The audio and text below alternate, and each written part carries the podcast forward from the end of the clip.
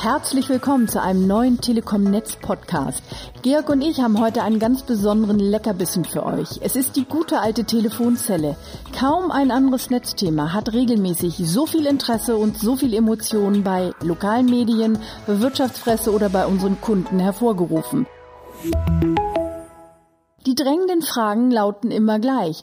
Wo stehen Sie noch? Wie viele gibt es? Und wie geht es der Telefonzelle in Zeiten von Smartphone und Tablet?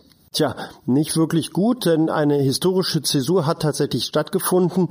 Die letzten gelben Telefonhäuschen in Deutschland sind bereits abgebaut. Nun gibt es nur noch das magenta-graue Modell namens Telha 90, wobei Telha für Telefonhäuschen steht. Das gibt's dafür aber in verschiedenen Varianten. Und eines dieser abgebauten Telefonhäuschen stand ganz idyllisch, na wo, am bayerischen Königssee im Berchtesgadener Land. Eingebaut war es in ein Bootshaus, das sich am Ufer des Sees befand, und so konnte man auch nicht auf den ersten Blick sehen, dass es sich um eine Telefonzelle noch aus Zeiten des Bundespostministeriums handelte. Fakt ist aber, dass seit 20 Jahren die Handys und die Smartphones auf dem Vormarsch sind und damit der öffentlichen Telefonie schwer zugesetzt haben. Heute hat jeder Deutsche mindestens ein Mobilfunkgerät und statistisch 1,4 SIM-Karten. Wie viele es damals waren, hat uns Gunter Nerling Erlinger, der Projektleiter bei der Deutschen Telekom, verraten, als wir zusammen mit ihm beim Abbau der letzten Telefonzelle am Königssee waren. Zu besten Zeiten hatten wir über 100.000 öffentliche Telefone in Deutschland und davon waren circa 50.000 Verseucher, die wir heute abgebaut haben. Die gelbe Telefonzelle war ein Symbol für die Zeit, in der die Menschen beim Telefonieren ungestört sein wollten. Tür zu und dann war man allein. Nur das Gegenüber und man selber in diesem kleinen gelben Kasten. Man musste sich keine Sorgen machen, dass die Geschwister oder gar die Eltern mithörten. Heute ist das ganz anders. Heute stört es keinen, wenn die ganze S-Bahn mitbekommt, wie der gestrige Abend verlaufen ist oder wie die Besprechung mit der Agentur war. Und noch eins. Es gab Zeiten, da kostete ein Gespräch im Ortsnetz nicht mehr als 20 oder 30 Pfennige.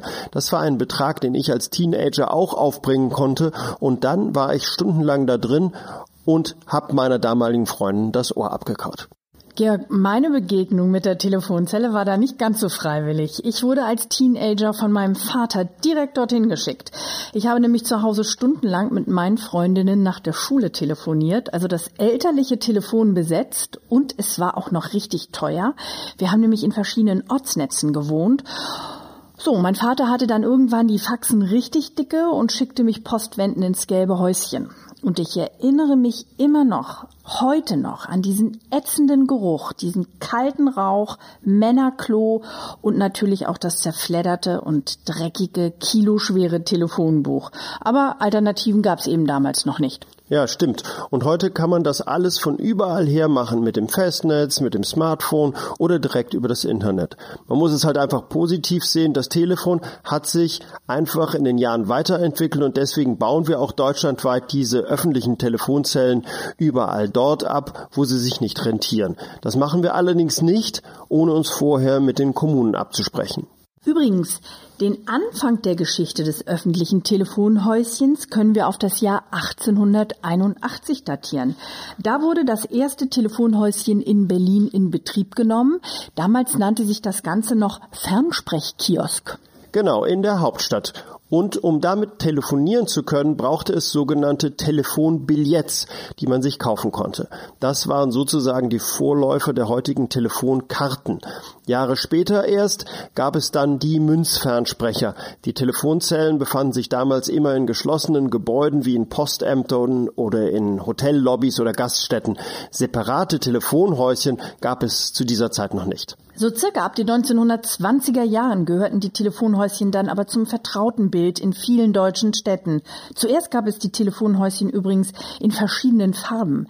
Damit man sie dann besser und schneller unterscheiden konnte, wurde ihre Gestaltung ab den 30er Jahren vereinheitlicht. Die Farbe wechselte über die Jahre. Die gelbe Telefonzelle hatte ab 1946 ihren Auftritt. Damals wurde das einheitliche Gelb in Deutschland vorgeschrieben. Das galt dann bis Mitte der 90er Jahre. Dann wurde die Farbgebung auf das Weiß-Grau-Magenta der Telekom umgestellt. Bis zum 1. Oktober 1984 kostete eine Gesprächseinheit im Westen 20 Pfennige und ab dann mit Ausnahme der ersten Einheit 30 Pfennige. Wir erinnern uns, was der Kollege Gunther Nerlinger gesagt hat. 50 Euro muss so ein Häuschen pro Monat schon einspielen. Da ist es fast ein Wunder, dass das besagte Telefonhäuschen am Königssee unten in Bayern so lange überleben konnte. Ja, kann man schon so sagen, denn unserem Kollegen Gunther Nerlinger war das gelbe Telefonhäuschen offenbar irgendwie ans Herz gewachsen, denn er wirkte schon ein wenig sentimental. Also die ersten gelben Kunststoffhäuschen wurden 1978 aufgestellt. Ähm, das leitet sich aus dem Namen ab. Das ist also das Einführungsjahr, das Telha 78. Aber kein Grund zur Traurigkeit. Wer so ein Relikt aus der Vergangenheit bei uns erwerben möchte, kann sich gerne melden unter info@telekom.de.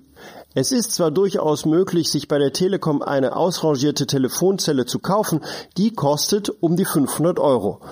Und dabei gibt es einen kleinen Haken. Verkauft wird nur an Selbstabholer und so ein Telefonhäuschen, das packt man nicht einfach auf die Schulter. Das wiegt zwischen 250 und 350 Kilo. Also muss man mit dem eigenen LKW vorbeikommen und das Ding mitnehmen. Und tatsächlich ist vielen ausrangierten Telefonzellen damit ein zweites Leben vergönnt.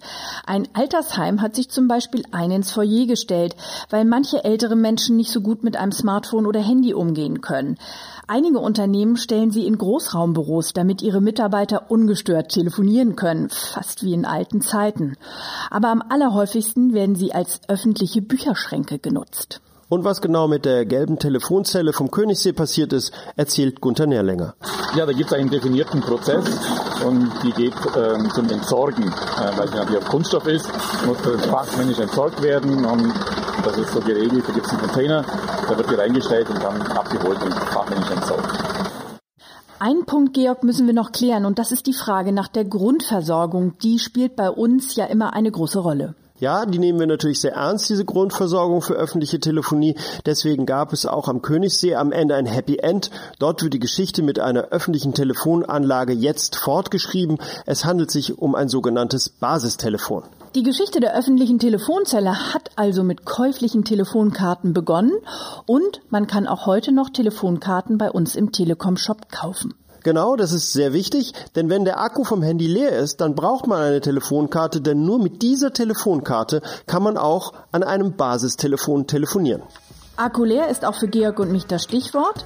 Wir sagen Tschüss von unserem Telekom Netz Podcast und freuen uns, wenn ihr das nächste Mal wieder dabei seid. Tschüss.